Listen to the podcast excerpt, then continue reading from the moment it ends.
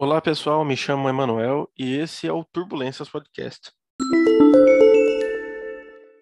Bem-vindos ao Turbulência Podcast. Hoje é o episódio piloto, algo que vai ficar marcado, pelo menos na minha história e na do Luiz, aqui. E hoje estreando, né? Não tinha que ser ele, não podia ser outra pessoa. É, a gente estudou junto de 2003 a 2011 e a gente tem um recorde, né, Luiz, de sentar em dupla determinado pelo professor em todos os anos em que estudamos juntos. Eu acho que isso é um recorde que poucas pessoas têm no mundo, né? Somos o melhor do melhor do mundo em sentar em duplas. E para deixar ele se apresentar, eu vou chamar ele, que meu amigo, que com certeza não falamos bastante ao longo desses 10 anos, desde que saímos ao ensino médio, mas agora aqui para o podcast a conversa vai ser um pouquinho mais séria, ou não também. Fala aí, Luiz. E aí, cara, beleza? Cara, satisfação imensa participar desse, desse podcast, de estrear contigo isso. Estou é, feliz demais, que é uma coisa que eu sei o quanto você, você tinha vontade já desde a, dos nossos tempos de pretinho básico na escola e Cara, estou feliz demais mesmo, de verdade. Né? Para quem não me conhece, então, eu, eu, me apresento. Eu me chamo Luiz Felipe, tenho 27 anos, sou pai, sou arquiteto, urbanista e designer gráfico. E eu acho que hoje são as, as minhas características. Né? Acho que o resto vai ficar meio evidente no meio das conversas, não tem como fugir muito. É, Mas... eu com certeza já é uma baita definição e para alguém de 27 anos que começa que a definição é, a primeira definição é pai, já dá um peso na camisa, né? Exatamente, duas vezes, né? Não é um negócio assim, não é, não é pouca coisa não, né? Tenho tenho duas duas pedras preciosas na, na minha vida que são a Valentina e o Caleu, Valentina com quatro aninhos, faz cinco na segunda-feira que vem, inclusive, e o Caleu com dois. Ah, que então, bênção. E, é. e, Luiz, vamos, vamos começar. Eu gosto de começar do começo, né? Então, é, como a ideia do, do podcast, até para, né, como é o primeiro episódio oficial, é, eu acho que é importante explicando a dinâmica que, que eu quero propor aqui. É, então, é, é, lembrar um pouco do tempo da escola, o tempo que a gente viveu junto, mas principalmente descobrir o que, que aconteceu desde que a gente saiu dela. Eu acho que é mostrar para as pessoas que talvez sejam um pouco mais novas que a gente ou que estão na mesma idade e às vezes estão até um pouco perdidas na vida, por que não? Mostrar que a vida não é perfeita, todo mundo tem suas turbulências e, e, que tá tudo bem, tá tudo certo, tá todo mundo construindo sua vida, a gente não tem uma, uma fórmula mágica e não tem um, um, um livro de receita da vida, né? A gente vai construindo ela. E é. então, é. para começar o, o bate-papo, depois da sua apresentação, cara, assim, a gente saiu do ensino médio, se formou lá no final de dezembro, né? Dia 20, mais ou menos, de dezembro de 2011. E aí, o uhum. que, que aconteceu? Desempregado? Era passou no vestibular? O que, que foi? Então, cara, eu lembro que a gente tinha é, a gente fazia parte dos poucos da sala ali que trabalhavam, né, no, no terceirão e então, eu trabalhava no primeiro registro de imóveis, na parte da tarde, então 16 anos ali, que já é uma idade bacana para você ter o teu, teu primeiro emprego. É, um lance que a gente sempre conversava também, eu e você, eu me lembro disso, que era da importância da gente ter esse, esse, esse trampo ali e que fosse algo formalizado, que não fosse um lance que assim, ah, a gente está fazendo bico. Não, porque não, a gente, o nosso foco não era, não era só salário nem nada, mas era já desde aquela época entender como funciona a hierarquia de uma empresa, como funciona você lidar com ordens, como você é, lida com pessoas, né, cara? Que acima de tudo, velho, e, e, isso é, é uma coisa que vai ficar bem evidente, eu acho, conforme eu for falando, mas assim, a gente precisa saber lidar com gente, né? E a gente precisa ser mais humano, porque assim, as coisas evoluem de uma forma onde você olha e, e fica assustado porque né, hoje a gente tem, inclusive, inúmeros exemplos, e até ontem eu estava vendo um, um, vídeo do Augusto Cury a respeito disso, e ele falava, você vê é, formas absurdamente desenvolvidas de inteligência artificial, mas você jamais vai ver, por exemplo, um, um robô, uma máquina dessas, por exemplo, se sentindo culpada sentindo saudade, porque são coisas que são, são, são parte nossa, sabe? E a gente precisa aprender a lidar com isso de uma maneira que, como você disse, não tem receita de bolo, sabe? E a gente precisa, inclusive, conseguir canalizar tudo isso para que isso não se torne as nossas cadeias mentais, sabe? Para que a gente não fique preso nisso. Então, assim, eu acho que o lance da gente começar a trabalhar cedo ali no terceirão foi muito legal. Eu lembro que a gente se encontrar no terminal era uma parada massa, porque a gente sabia que nós éramos parte de um seleto grupo de pessoas que trabalhavam no período da tarde, estudava de manhã e trabalhava à tarde. Ah, era porque precisava muito da grana? Não, era porque a gente queria estar nativa, sabe? E eu lembro que possivelmente, eu falo hoje assim, tenha sido um dos trabalhos que eu tive que eu fui mais produtivo, porque você está começando, você tem sangue no olho. Você fala assim, cara, eu não sei o que é para eu fazer, mas passa para eu fazer aqui, que eu vou, eu que eu vou matar, né, cara? É, exatamente. Então, a gente saiu né, do, do, do, terceirão. Eu lembro que o meu contrato com o primeiro registro, ele, ele se encerrou no final de dezembro. E assim, é, foi a primeira experiência que eu tive de sair de um, de um emprego, sair de um lugar e perceber que uma porta ficou aberta, né? com assim, é, é, vendo que eu, eu entreguei o que eu podia entregar, vendo que com 16 anos eu fazia um bom trabalho, né? Eu trabalhava um pouco menos porque eu só tinha 16 anos, então eu trabalhava uma hora menos que o resto da galera. E mesmo assim eu conseguia ter uma produtividade boa e tal. Então você sai dali do terceirão e você fica naquela ano que vem, começa minha faculdade, vou dar as caras no mercado de trabalho. E a primeira experiência que eu tive com o emprego foi muito boa, né? a gente sempre conversava e você sobre sobre as pessoas do cartório, Sim. doutor Américo, os ensinamentos dele, doutora Bianca, uma querida que até hoje eu tenho uma admiração gigante por ela. E aí, ano seguinte, você entra na faculdade, é, o meu contrato no ano anterior era de estágio, terceiro eu conseguia fazer, na faculdade já não conseguia, porque eu comecei a cursar arquitetura né, na Univille e não era possível a gente ter o vínculo entre o registro de imóveis e o curso de arquitetura. Então, não, não voltei para lá. Né? E aí me vi na primeira situação desesperadora, que foi precisar arrumar um emprego em qualquer área e não conseguir. E aí isso dói demais, machuca que tá louco, mais que música da Marília Mendonça. Então, você quer arrumar? Eu lembro que eu deixei 15 currículos no shopping e assim, nem para praça de alimentação fui chamada. Eu falei, cara, alguma coisa de muito errado tem, porque eu saí do terceirão achando que que as coisas iam bem, sabe? E aí, cara, você começa Até por a conta do que você estava entregando no, no, no, cartório, né? Exatamente. Eu falei, cara, se você me botar sentado numa parada para eu, eu resolver, eu vou resolver, cara, vou dar meus pulos, sabe? Mas assim, é, eu preciso da oportunidade. Só que aí você, pô, você olha para trás, realmente 18 anos, cara, você é muito novo, né? 16 ali, 17, né? você é muito novo, cara. Você, você tem muita coisa para aprender ainda, você tem, sabe, muita barra para enfrentar e, e, é compreensível olhando pelo lado do cara que, que emprega, né, do, do empregador, mas assim, você, sente, você sente na pele assim, cara, não dá para largar. Só que e aí o que começou, o, o que que aconteceu na minha vida nessa época, cara? Eu comecei a ter é, a ter algumas, alguns pensamentos a respeito de algo que desde de que a gente estudou junto, desde a terceira série, possivelmente você tenha sido o cara que mais acompanhou isso, é, que era um lance assim, a gente, a gente, eu e você, a gente sempre conseguiu desenvolver uma conversa boa. A gente Sim. sempre conseguia entrar nos assuntos e a gente ia embora e a gente sabia um pouquinho de tudo e a gente ia misturando. Quando via, rendia uma hora de conversa lá e passou a atividade matemática e a gente acabou não fazendo. Não fez, falando, é, a é, gente ficou falando da cor da. Matemática ainda. Matemática eu, eu gostava, então eu te puxava, mas agora, se fosse aula de espanhol, aí já era é, um pouquinho diferente. É, não me gusta. Exatamente. Não me gusta, exatamente. A gente só sabia o que não prestava, cara.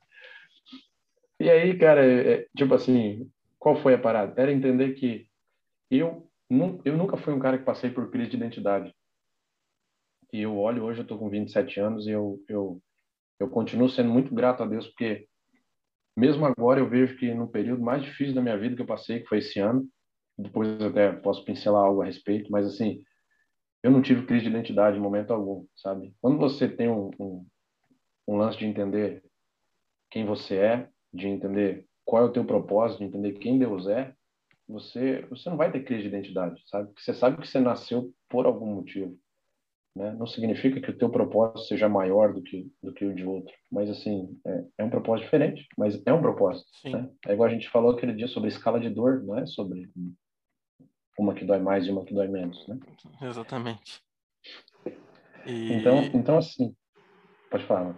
Não, não, eu tô falando essa escala de dor, né? Só para quem tá ouvindo, não estava na nossa conversa, ainda bem, né?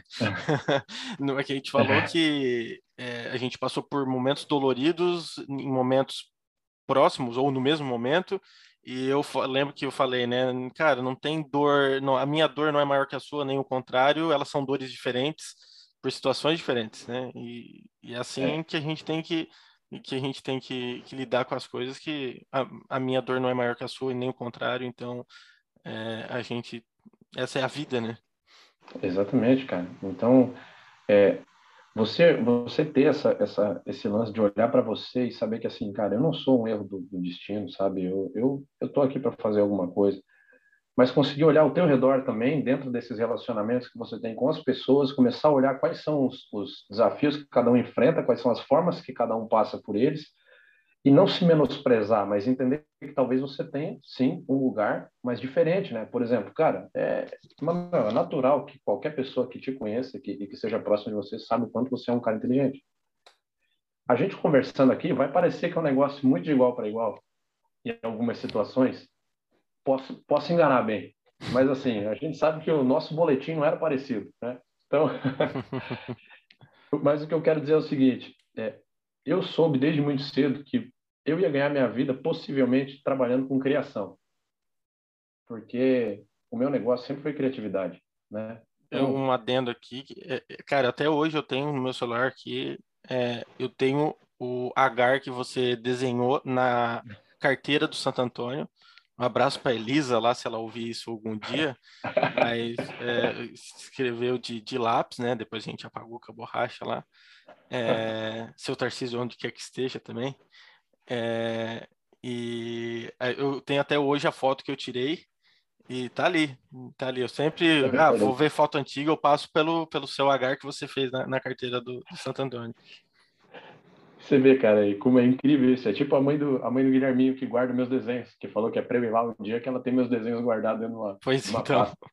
Eu não tenho desenho meu guardado. Ela tem, eu tenho os da faculdade. Fora isso, não tenho nada.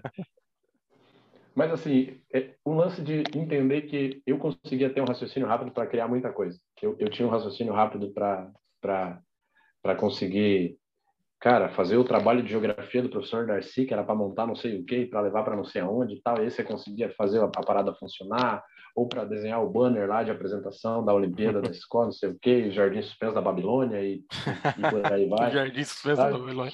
Era um trabalhão o Jardim Suspenso da Babilônia. Nossa, demais. Pra caramba. É, então assim, cara, eu, eu entendi que assim, eu tinha eu tinha capacidade de pensar por mim mesmo. Eu era um cara que tinha raciocínio. É, eu, não me, eu, eu, não me encaixava em algumas coisas. Eu me via como um cara que não ia viver de, sabe, de exatas e, e focar nisso e, e, seguir. Então, eu entendi cedo que eu precisava criar. Então, você sabe também, tipo assim, eu sonhei em ser médico para poder lidar com gente, porque era uma parada que eu gostava muito, para poder lidar com pessoas, para poder ajudar e tal. Só que eu comecei a entender que também era uma parada que estava fora da minha mas aí esse lance de você olhar e, e reconhecer quais que são as tuas, as tuas atribuições, a forma como as coisas, me fez entrar na faculdade de arquitetura. E o barato da faculdade de arquitetura é que ela juntou tudo isso, sabe? Então, na arquitetura, eu encontrei um lance de, tipo assim, o filme que você assiste faz diferença na tua arte, na tua forma de fazer arquitetura. O livro que você lê, o pai que você é, sabe? Tudo isso, cara. O marido que você é, é, o filho que você é, tudo isso está colocado na tua arte, na tua, na tua arquitetura. Tudo isso faz parte daquele contexto. Então, isso foi muito legal, porque eu falei, cara, tem um espaço que eu não conseguia enxergar quando eu estava no ensino médio. E, e que muitas vezes a gente não é ensinado também. Não é. Cara, eu, eu penso assim, eu, eu, penso assim, é uma coisa muito, sabe? É, eu outro outro dia fui, a minha prima me chamou para para falar sobre Segunda Guerra e, e, campos de concentração e tal, levar as fotos do campo que eu visitei e tudo mais, numa aula de história da, da, da escola dela. Mas eu fiquei pensando assim, cara, nós temos ali, da turma que se formou no São Antônio, a gente tem gente que se formou em tudo que área, cara. Sim. A gente podia muito bem, sabe? É, é tanto que eu, eu quero trazer essas pessoas aqui, porque nós temos várias áreas, né? Você é de arquitetura, tem gente que é de nutrição, tem gente que é, é nosso grande amigo Batata, uhum. que é caminhoneiro e tipo todo mundo tem a sua área, né? Tem gente que está na luta ainda para terminar a sua, a sua graduação, tem gente que Sim. não fez graduação, está na luta, mas nem por isso tem, tem, é. tem, tem menos mérito de forma alguma. Exatamente. É.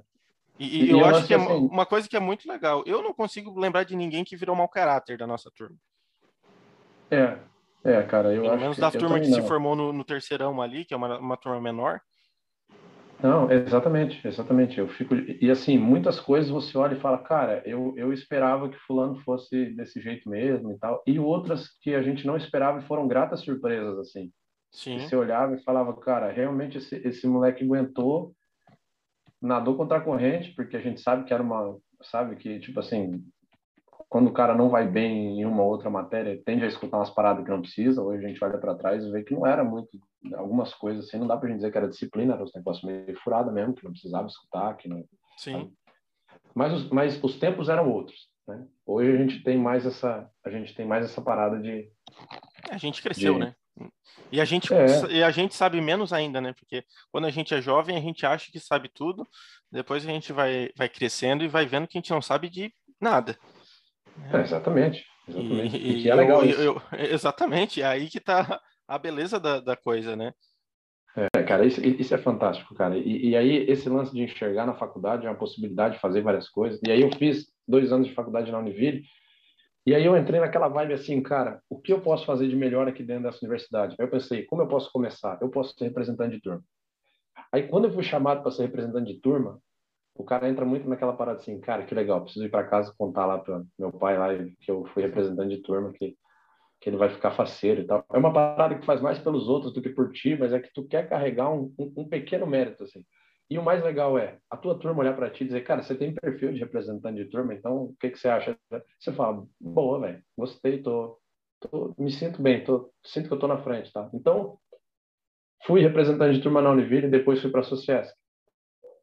E aí foi na Sociesc que a parada mudou bastante, assim, para mim, né? Nesse meio tempo, o que aconteceu? É, isso é 2012, 2013. Eu casei em março de 2013, né? E, e o Emanuel bem sabe, foi meu padrinho de casamento, cara que não, como não podia deixar de ser, né? E, e aí casei, e uma das coisas que me apetecia muito era, era trabalhar na política, uma coisa que eu tinha uma visão bacana assim, então eu consegui ingressar na política em 2013, trabalhar, e, e assim, era, era auxiliar, sabe? Trabalhava com, enfim, ganhava um salário mínimo praticamente, mas eu eu estava ali e eu entendia a importância, mais uma vez, de você lidar com gente de você saber lidar com as diferentes formas de, de pessoas, com as, com, enfim. E aí foi uma coisa que eu comecei a trabalhar muito, assim, de verdade mesmo, é, de começar a policiar a minha forma de, de tratar os outros, de, de tentar ter sempre um, um, uma tratativa polida, de tentar, sabe? E foi muito legal, foi a minha primeira escola, assim, eu acho, de no lance dos relacionamentos. Sabe? Isso não dá para dizer que pelo Santo Antônio não passei, porque, cara, se tem uma pessoa que, que também pode dizer isso, é você a respeito de, de eu, eu sempre fiz questão de estar bem com todo mundo, mas não era aquele cara falso que que sabe fica levando e trazendo informação. Não, eu, era uma parada genuína minha, você sabe disso. Eu queria transitar entre todos os grupos e eu fiz isso até até o final da faculdade. Então, eu acho que se tem um cara que pode afirmar isso é você, né, Manu? Com certeza. Com certeza a gente a, a gente se dava bem de uma forma genuína com todo mundo, né, Luiz? É, realmente não era uma coisa, ah, tô sendo falso com tal pessoa só para ficar bem com ela, ou de, de, de, pelo contrário, até é, eu lembro que a gente era sempre os que, os que apaziguavam, nós dois especificamente, quando tinha alguma briguinha, alguma picuinha, é, a, a, gente que era o, o, diplomata da sala, a gente que ia o, o, conversar com as partes para chegar no acordo. E olha que nenhum, dos, nenhum de nós dois foi para o direito ou para. É, beleza, você né, foi para a política, mas não, nenhum de nós dois foi para o direito, né? É, exatamente isso, cara. Então é, é uma coisa que, se você for olhar a raiz, vai dá para você trabalhar desde muito cedo, né? Sim. Da, da, de formas diferentes, mas dá para você trabalhar desde muito cedo, cara. E aí, isso foi 2013, 2014, eu fui para a Sociesc, e aí lá teve uma situação, eu sempre, né, o fato de eu sempre gostar de desenhar muito e tal, mas eu era muito tímido, então eu era um cara que bem sabe também que quando tinha quando tinha trabalhos em grupo para apresentar coisa assim, eu já passava mal, passava mal fisicamente mesmo, tinha dor de barriga e ficava muito mal, muito mal, mas assim, uma timidez paralisante, né? E aí eu lembro que quando eu entrei na faculdade, eu pensei, cara, eu vou fazer isso diferente daqui para frente. Por quê? Porque aqui dentro da faculdade ninguém sabe quem eu sou. Aqui dentro da faculdade ninguém sabe que eu tenho essa timidez paralisante. E é possível Fake que outros you make it. Exatamente. Então assim, eu falei, cara, não vou levar nenhuma folha para para frente em dia de apresentação de trabalho. Até o final da faculdade eu vou falar tudo na raça e dane-se o que, sabe, o que tiver que fazer, eu vou fazer. E foi o que eu fiz, cara. Então, na Sociesc, eu comecei a, a trilhar uma parada muito bacana e, e eu vejo assim que foi libertador para mim, que foi esse lance de tentar superar os meus próprios desafios, sabe? Então, nesse tempo já estava casado e, e, e, assim, isso em 2014. É. Aí eu comecei a fazer uns desenhos né, específicos de arquitetura e postei um no Facebook uma vez. E assim, super envergonhado, tipo assim, parece que eu tinha vergonha do meu desenho, tá, tá tendo sabe, alcance. E aí eu me lembro da coordenadora do curso ter mandado um recado para mim e falado, cara, você desenha bem e tal, o que, que você acha de dar uma oficina pra galera? E era uma coisa que eu queria demais, só que eu tinha muita vergonha. E eu falei, bora, vamos fazer essa oficina aí. E aí eu comecei a dar oficina de, de desenho e representação gráfica para a galera da facu, só que eu estava no segundo, terceiro semestre.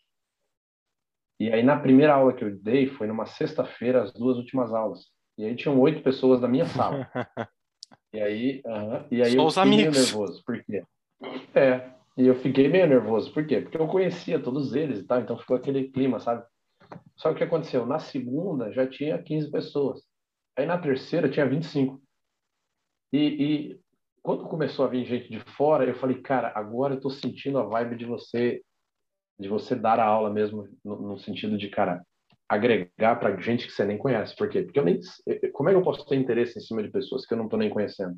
Enquanto você está falando, às vezes, você está se analisando e pensando: será que de alguma forma eu estou fazendo esse bem para o outro para ver se ele pode retribuir para mim? Só que quando você faz isso com pessoas que você nem conhece, você começa a ir contra esse ego teu e dizer: cara, não, estou fazendo porque, sabe, me sinto bem em ajudar alguém. E aí eu lembro que, cara, duas últimas aulas de sexta-feira, você há de convir que a faculdade é para estar tá vazia, né? Sim. E a minha turma estava sempre com gente. Sempre com gente, sempre com gente. E aí comecei a dar aula em semana acadêmica. Aí tive 70 alunos num dia na semana acadêmica. E aí fui chamado para dar aula na semana acadêmica da Univille, remunerado. Dei aula lá também. Voltei lá, encontrei meus professores de dois, três anos atrás e eles falando, cara, que legal que você está aqui de volta e tal. Tipo assim, sabe, o lance de. E agora numa outra posição também, né? Exatamente, cara. E, e, eu sempre naquela vibe de achar que eu não mereço as, as, coisas, sabe? Uma coisa, meu, isso é horrível, ver que esse negócio de achar que você não merece as coisas o tempo inteiro. A, mulher, a menina veio me trazer um copinho de água desse com lacre de alumínio em cima. e eu me senti um cara muito assim, sabe? Uma graça merecida. Mas, cara, sempre me esforcei demais para fazer isso. E ali eu me encontrei numa parada que, assim, cara, eu espero muito que eu consiga dar aula sabe, futuramente. É uma coisa que a gente conversava no ensino médio, mas a gente não imaginava de que forma seria, né? E aí esse lance de ir nessas oficinas, de desenhar, e, e, e a parada da galera treinar o que você ensina, te mandar os desenhos pelo Insta, pelo WhatsApp, cara, isso é mágico demais, sabe? Não tem preço. Você vê que a galera tá em casa treinando uma parada que você passou. Cara, e, e aí começou a fluir, começou a aumentar. E numa dessas ocasiões, é, isso em 2014, o, o, o, Lucas foi fazer propaganda da chapa dele do DCE lá na turma lá e viu que a sala tava cheia pra caramba e tal. E ele olhou para mim e falou: Cara, vamos, vamos participar do DCE também e tal. Falei: Bora, porque eu já tinha visto o Lucas uma vez lá na Câmara, porque ele tava reclamando do preço do estacionamento. E eu falei: Cara, esse moleque tem coco roxo, porque ele tava xingando, valendo mesmo assim. Né?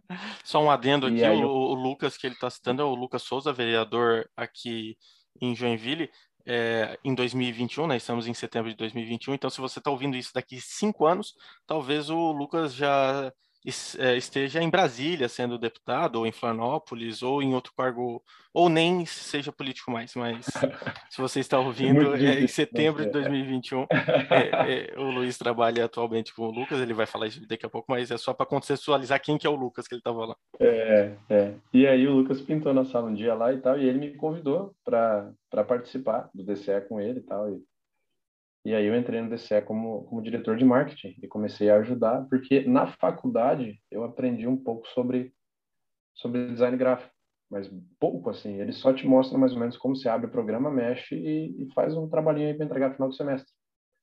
Só que eu comecei a usar isso para desenvolver serviços por fora, né? Então, na época, minha esposa era professora de Zumba, eu, eu, eu fazia as, as publicações dela e tudo mais, fazia banner, fiz logos né, umas duas ou três para amigos e tudo mais. E foi uma coisa que eu fui pegando gosto, por, exatamente por se tratar da criação. Né? E aí, cara, eu entrei no DCE como diretor de marketing e no ano seguinte o Lucas saiu e, e foi para a Univille e ele se tornou presidente do DCE lá duas, por dois anos, né? Ele foi por três anos na Sociesc por dois anos na Univille.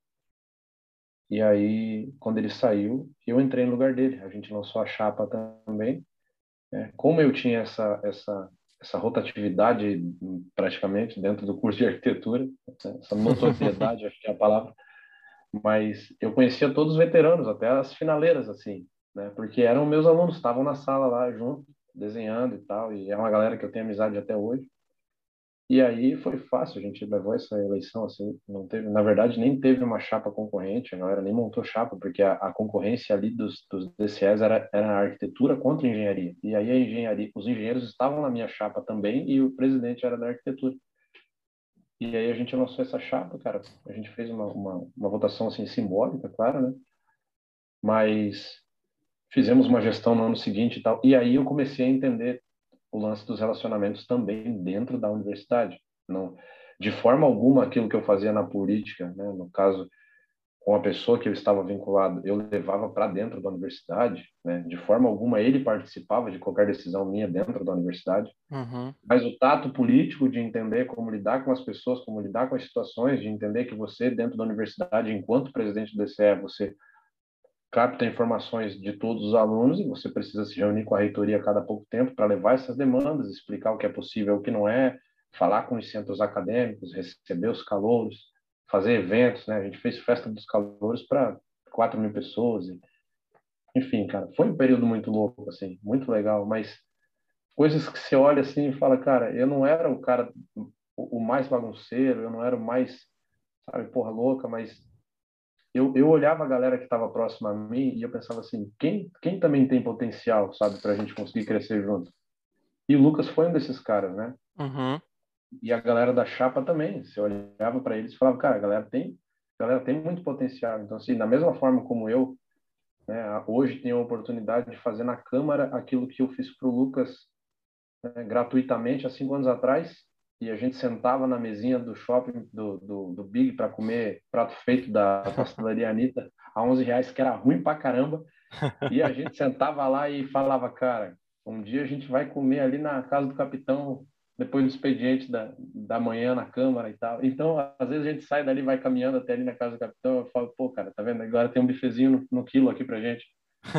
Mas por quê? Porque a gente, a gente lá atrás entendeu a importância de você, sabe, preservar as boas amizades e, e principalmente o caráter, cara, porque é, é muito possível que o Lucas, dentro da gama de contatos que ele tenha, ele conheça pessoas que façam o que eu faço, talvez melhor do que eu.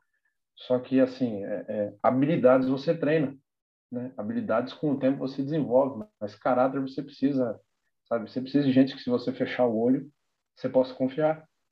Então, Sim e, e, tudo isso você aprende dentro da política, você aprende dentro da faculdade, mas você precisa ter esse interesse genuíno de ir atrás da parada e, e, e ver acontecer, né? E enquanto eu fui presidente do DCE, minha primeira filha nasceu, eu tinha, eu trabalhava mais em uma, eu trabalhava em uma agência de turismo, depois comecei a fazer estágio. Mano, eu fiquei quase louco, eu pegava quatro ônibus por dia, fazia 30 quilômetros de ônibus. Só que enquanto você está no pique, você nem sente sabe? Você nem sente, mas depois que passa, você fala, mano, como é que eu aguentava tudo isso, cara? Jesus. Depois que a adrenalina passa, daí que você vê, olha para trás que, pô, mas como é que eu dava conta de tudo isso? É, exatamente, cara. Não tem como você dizer que não, porque, nossa, o corpo, né, eu olhava, era só pena e bico, velho. Você tá magro, você tá só a mochila nas costas e, e vai, mas as coisas vão acontecendo, cara. Não, e, e Luiz, e falando daí, é, falando um pouco mais da, da, da arquitetura e do, do, tua relação com criação e tudo, cara, como é que tu, como é que tu cria? Porque assim, eu sabe que eu não sou um, eu não sou artista, eu sou o cara de exatas, né? eu sou o cara de exatas, apesar de que por muitas vezes a gente tem que ter bastante criatividade em exatas, só que é uma criatividade totalmente diferente da, da de quem cria arte, de quem, quem cria logos e, e trabalha com design, é, é uma criatividade diferente. Mas como que é o teu processo de criação de uma forma geral, ou se tem cada produto que tu faz é uma é uma coisa diferente. Ah, tu senta na frente do, de uma folha. Eu sei que tu é um cara que é muito de desenhar do lápis e do papel. E mas como que é esse negócio? Então, cara, eu, eu tenho processos criativos diferentes para determinadas é, situações, assim. Eu acho que uma forma de eu exemplificar isso, talvez seja eu trazer uma situação que eu tive há uns dois ou três meses atrás. É, hoje eu trabalho com, com um cara que eu tenho numa consideração gigante, absurda, sabe aquela amizade que você olha, que, que você passa um tempo assim, você fala, esse, esse fica a vida, assim. Uhum. Que é o professor Daniel, ele, ele trabalha comigo lá, ele é nosso chefe de gabinete, e ele é professor ele é professor da Univille. E há, um, há uns dois meses atrás, eu fui com ele para dar uma aula para a turma de comunicação empresarial, que é uma, uma disciplina que ele leciona e que abrange os cursos de comércio exterior, ciências contábeis, administração e economia. E era uma aula sobre storytelling. É, basicamente, é uma, é uma técnica onde você cria uma narrativa para exemplificar ou para esmiuçar uma notícia, né?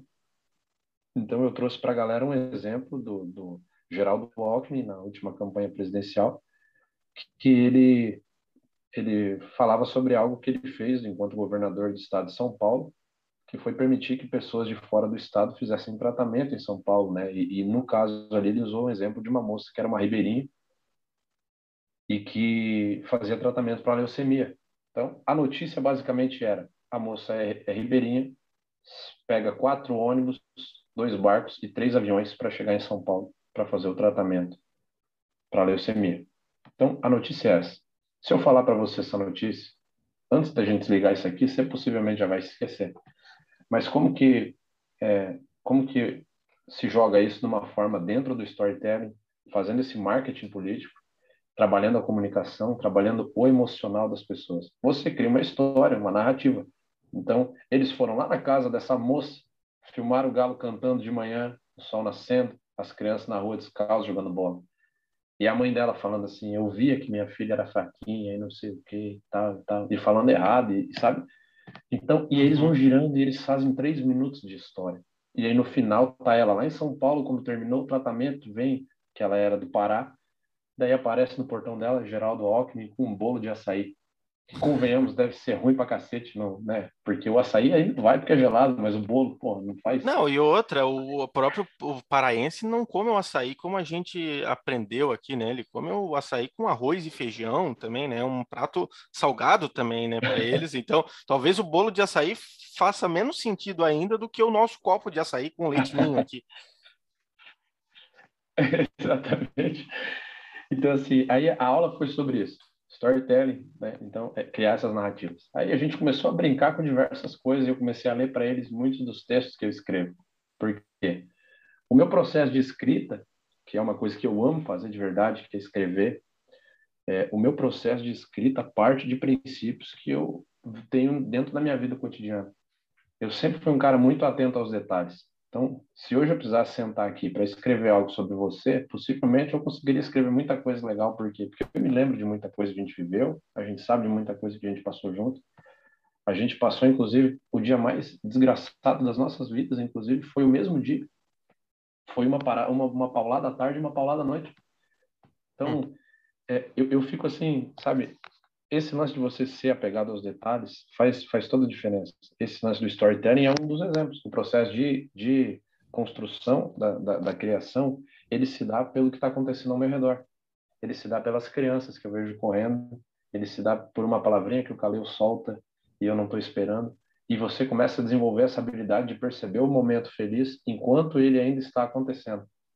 E isso é fantástico, cara, porque a gente normalmente tem os momentos felizes como saudade.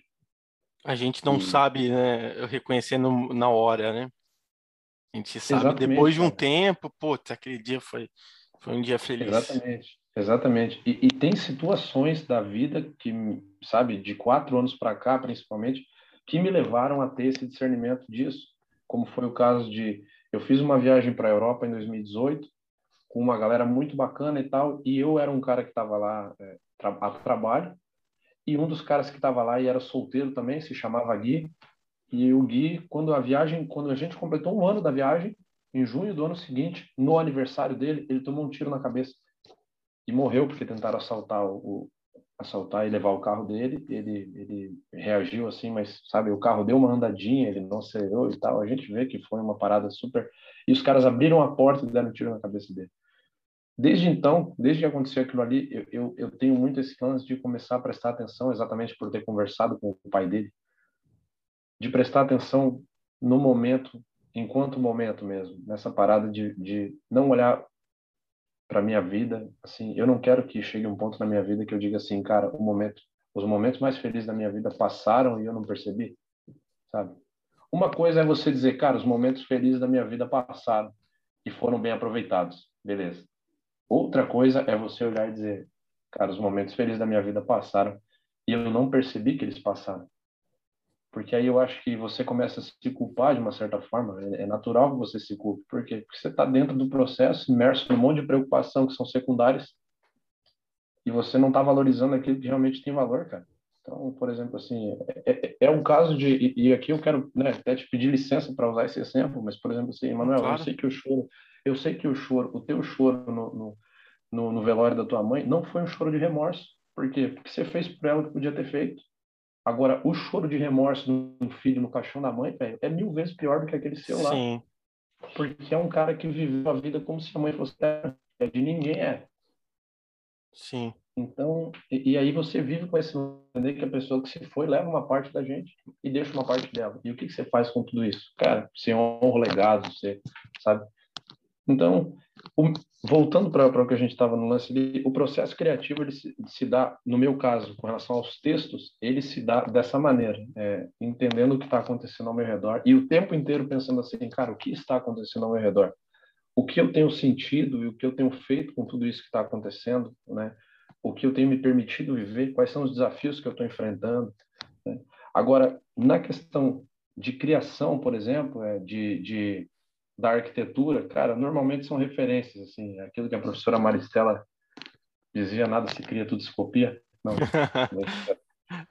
mas, mas assim, você é, é, natural, por exemplo, porque no primeiro ano da faculdade de arquitetura, todos os projetos de casa que você vai fazer, as plantas da casa parecem com as tuas, da tua casa.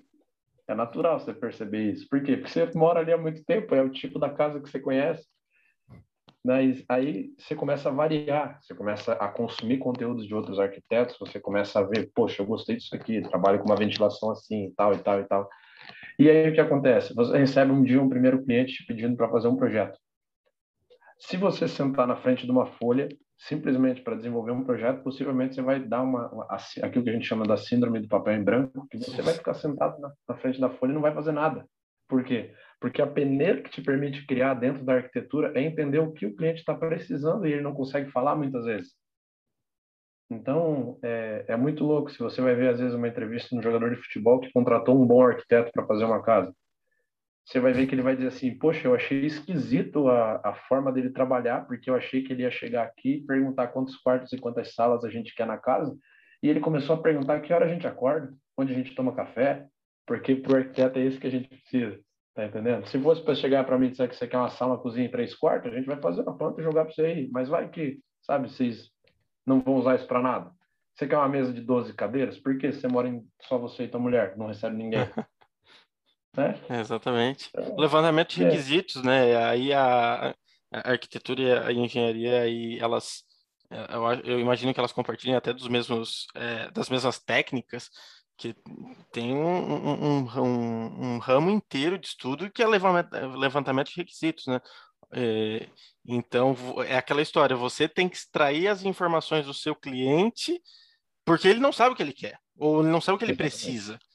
Exatamente. E, e você Exatamente. tem que, com as informações que ele tem, que ele, que ele tem certeza, como você disse, poxa, é, ele acorda cedo, acorda tarde, toma café, não toma café, e, e transformar isso em requisitos, né?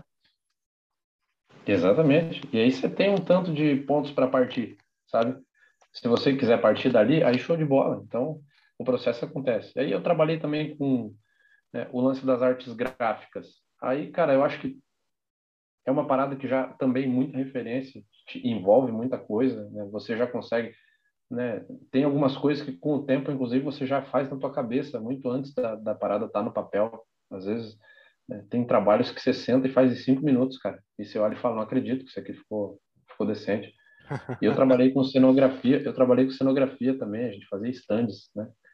É, salão do automóvel, expo revestir e tal. Poxa, teve trabalhos muito legais. Eu tive, eu tive a, a, assim, a alegria de... O primeiro projeto que eu fiz dentro da, da empresa de cenografia foi aprovado. Tipo assim, no primeiro dia de trabalho. O meu coordenador chegou e me deu uma folha e falou, Luiz, o cliente pediu um, um stand de 3 por 3 uma televisão, dois, dois pedestais para colocar produto e, e ele quer, sei lá, mais dois vasos de flor.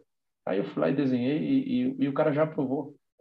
Mas o processo de como foi esse dia ali foi muito louco, porque assim, uma das coisas que eu entendo, cara, e aqui já faço um gancho, eu acho, para falar um pouco da minha fé, é que eu sou um cara convicto dos meus valores, sabe? Eu sou um cara é, cristão, sempre Tive ah, não essa... vai dar porque, mas tá aqui, é um dos pontos que eu coloquei aqui na sua pauta.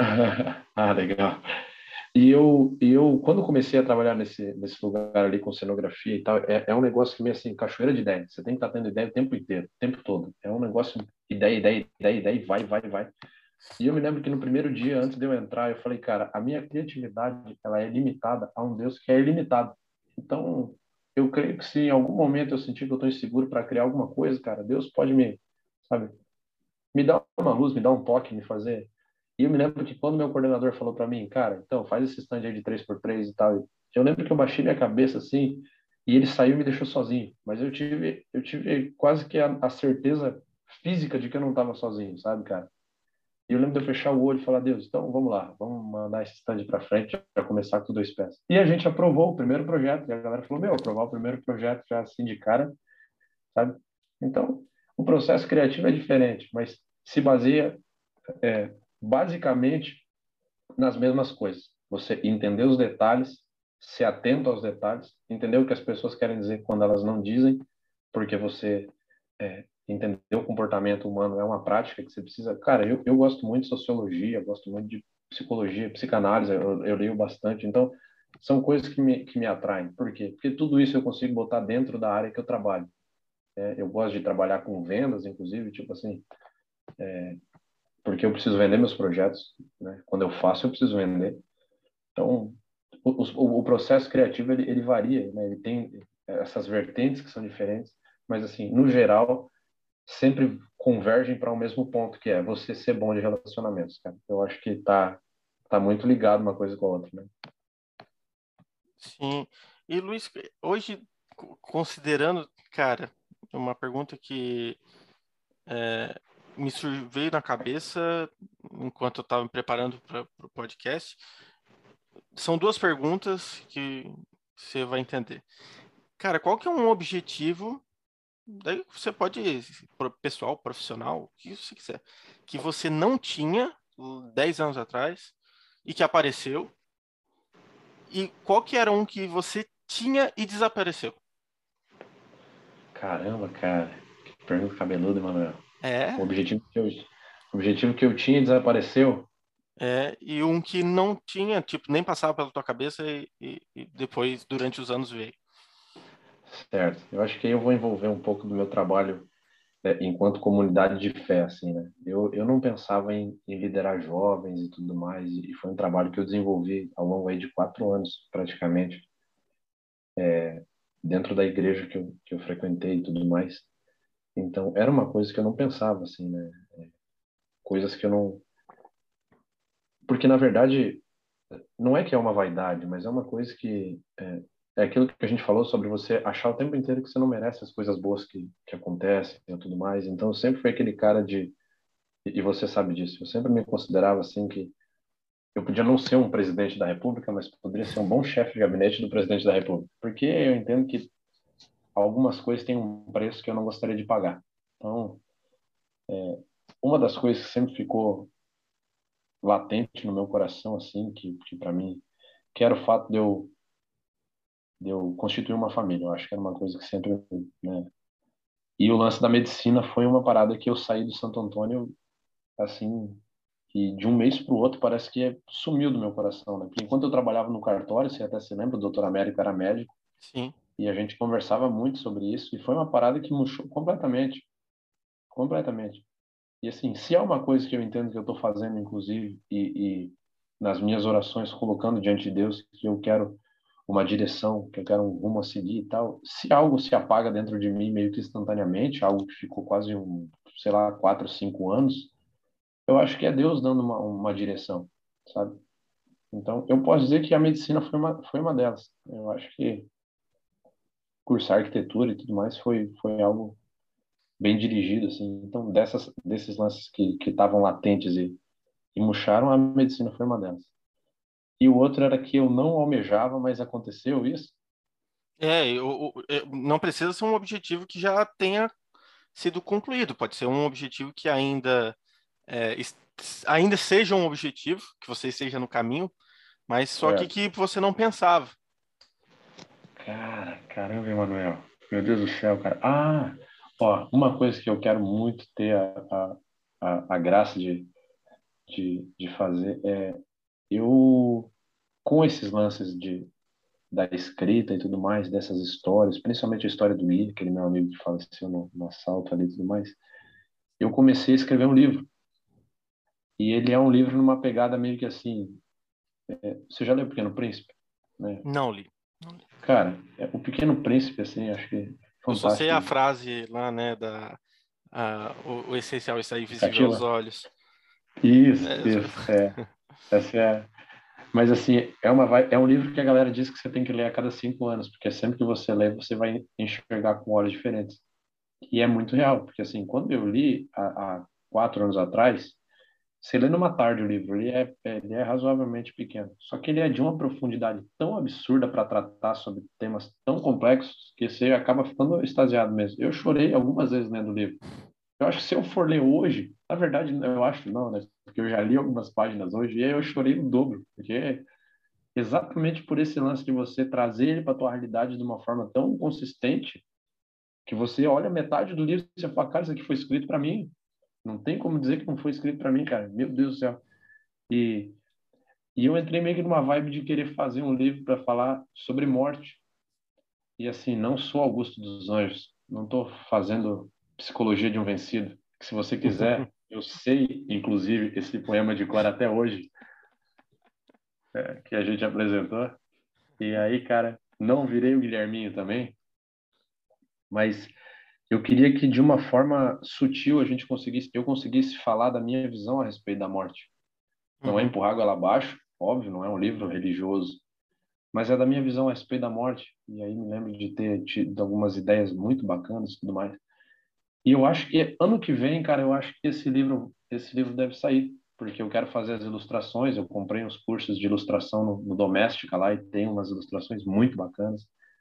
E eu acho que ano que vem esse livro sai. E era uma coisa que eu não tinha meio que na, na ideia, assim, mas mas ah. eu acho que a gente vai ter essa acho, acho que a gente vai ter essa essa surpresa. Estarei na noite de autógrafos, com certeza. é, com certeza. Espero, é... Luiz, a gente está indo para o se encaminhando, o começo do fim aqui, é, e eu tenho que te perguntar, vai ser algo que eu vou perguntar para todo mundo, e porque todo mundo gosta de ouvir o nome do filme dentro do filme, né? Então, quando. E, então, eu precisa ouvir, cara, como eu disse na pré-entrevista, vamos dizer assim, é, é. cara, toma o teu tempo, toma tuas palavras, é, resume o que tu tem que resumir, esconde o que tu tem que esconder. É, eu quero saber a tua maior turbulência. Minha maior turbulência, cara. Então, mano, eu, eu a minha maior turbulência foi nesse ano, quando eu, eu me divorciei da minha esposa, exatamente no dia, é, exatamente no dia não, mas o marco foi o dia, inclusive eu fiz a, a comparação ali do, do, do velório da tua mãe, né? A gente estava uhum. lá consolando um ao outro, eu não quis, inclusive nem no dia lá não tinha nem muito o que falar. A gente tava, eu não sabia que eu estava te consolando no mesmo tempo que, que você estava é, me consolando. É, então assim, eu sempre fui um cara muito, é, eu sempre fui um cara muito família, assim, né? E, enfim, a forma como as coisas aconteceram e tal, tirou minha base, tirou minha base. Quando tudo aconteceu, eu meio que me senti amputado, assim. E a maior turbulência que eu, que eu passei na vida, sem dúvida, foi essa, porque atingiu todas as áreas da minha vida sem, sem, sem tirar nada. Né? Então, eu era um líder na igreja, eu, eu era um cara com uma saúde mental razoável, eu tinha, sabe, nunca precisei fazer tratamento, nunca tive quadros depressivos, nunca precisei tomar medicamento faixa preta. Sempre fui um cara muito conciso das minhas emoções, né, das razões de eu sentir o que eu sempre senti. E nesse ano, então, isso aconteceu no mês de junho ali.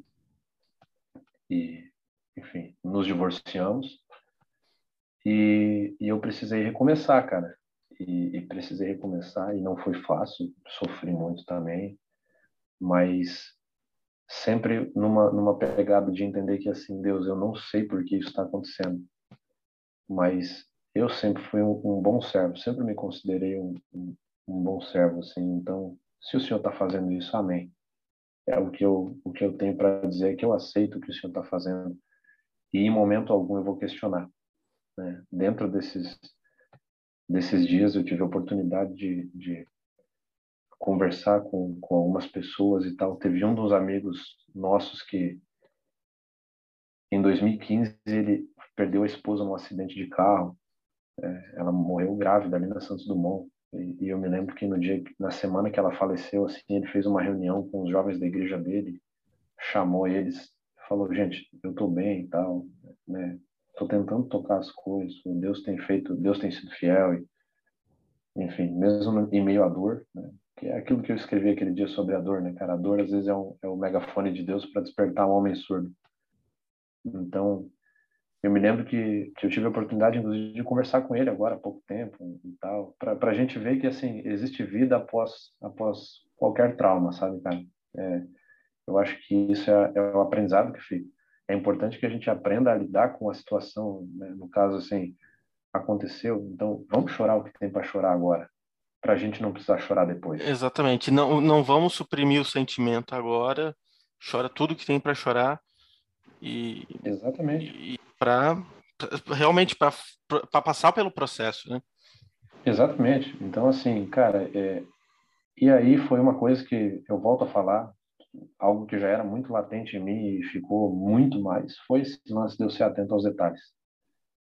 Eu conseguia, sabe, eu tive crise de pânico, eu tive, enfim, tomei três tipos de medicação faixa preta, comecei a fazer acompanhamento com psicólogo, reuni a galera da minha igreja, falei, gente, eu estou num quadro depressivo e eu quero que vocês saibam disso, mas na mesma fé que eu estou falando para vocês que eu estou num quadro depressivo, eu vou dizer para vocês que eu saio disso em breve, se Deus quiser, porque eu sei que a minha força não está em mim, não está na força do meu braço, minha força está em Deus que me sustentou até aqui, vai continuar me sustentando.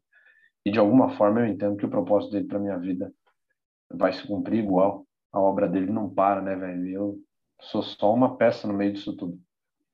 Então, é, enxergar os detalhes, conseguir sair na rua, às vezes sentir o vento no rosto, falar, Deus, esse vento no rosto é uma graça que alguns já não têm, sabe? Ver os passarinhos cantar, ver os meus filhos sorrindo, cara, sabe? Brincando, agarrado no meu pescoço. Então, assim, enquanto for, enquanto for necessário chorar, cara, chorar, velho. Chora mesmo, põe pra fora. Por quê? Porque, cara, a Bíblia não fala pra gente que, que você vai estar livre das tretas. Em momento nenhum, cara. Em momento nenhum. Jesus Exatamente. disse que, que assim, velho, no mundo vocês vão ter aflições, mas tenham um bom ânimo, porque eu venci o mundo. Então ele tá falando, cara, as aflições vão vir. Mas qual é a marca principal do cristão, velho? Perseverança. Quando você olha para tudo que acontece e fala assim, Deus, eu tô de pé e tô perseverando na fé, então, cara, eu sei que eu tô exatamente onde eu deveria estar. Que não tem outro plano para acontecer na minha vida, que o plano era esse mesmo. É isso aí. E Luiz, é no melhor estilo Maria Gabi Gabriela, uma palavra, um livro. Um livro. Além da Bíblia? Bíblia Além é da Bíblia. Mas pequeno, pequeno príncipe. Pequeno príncipe. Uma música. Uma música. Toda dor é por enquanto. Marcos Almeida. Um filme. A vida é bela. Uma frase. Essa pode ser bíblica. Pode ser bíblica. Então, é a frase da minha vida aí nos, nos últimos tempos. Filipenses 4:11. Quando o apóstolo Paulo diz: "Eu aprendi a viver contente em toda e qualquer circunstância". Cara, é, deixa o teu recado, coloca o teu arroba no Instagram. Agora, open, open mic, o microfone é teu. Então, mano, cara, eu, eu não tenho nem como. Ah, já, já brota as lágrimas. Vou falar da arroba no Instagram para ver se não, se não começa a chorar. Meu arroba é Luiz Felipe JB, Luiz com S. Lá você vai ver texto de pai apaixonado pelos filhos. Você vai ver texto de um cara que achou que ia morrer várias vezes. Você vai ver texto de um em um mesmo período. Você vai ver textos de um cara que tem a impressão de que pegou um caiaque para descer um, um, riacho e tá lá no meio do mar pescando caranguejo do Alasca e passando no Discovery Channel. E você vai ver um cara também que tá mil quilômetros de onde achou que era o limite permissível da dor, de onde achou que aguentaria, sabe? E, e tá de pé. E a Bíblia fala que as misericórdias de Deus sobre as nossas vidas se renovam todas as manhãs. E a gente precisa aprender a viver dessa misericórdia diária, certo? Quando a Bíblia fala que o povo no deserto comia o maná todos os dias, que era o alimento que Deus dava para eles, e que não podia ser guardado para o dia seguinte, eu entendo que a misericórdia de Deus é exatamente da mesma forma. Eu não vivo com Deus hoje aquilo que eu vivi ontem. Hoje eu tenho a graça de viver com Deus aquela porção que ele tem para mim hoje, sabe? Então, dentro de todas as dores que a gente vai vai vai viver, e, sabe? Jesus disse para gente: Tenho-vos dito isso para que em mim tenham paz.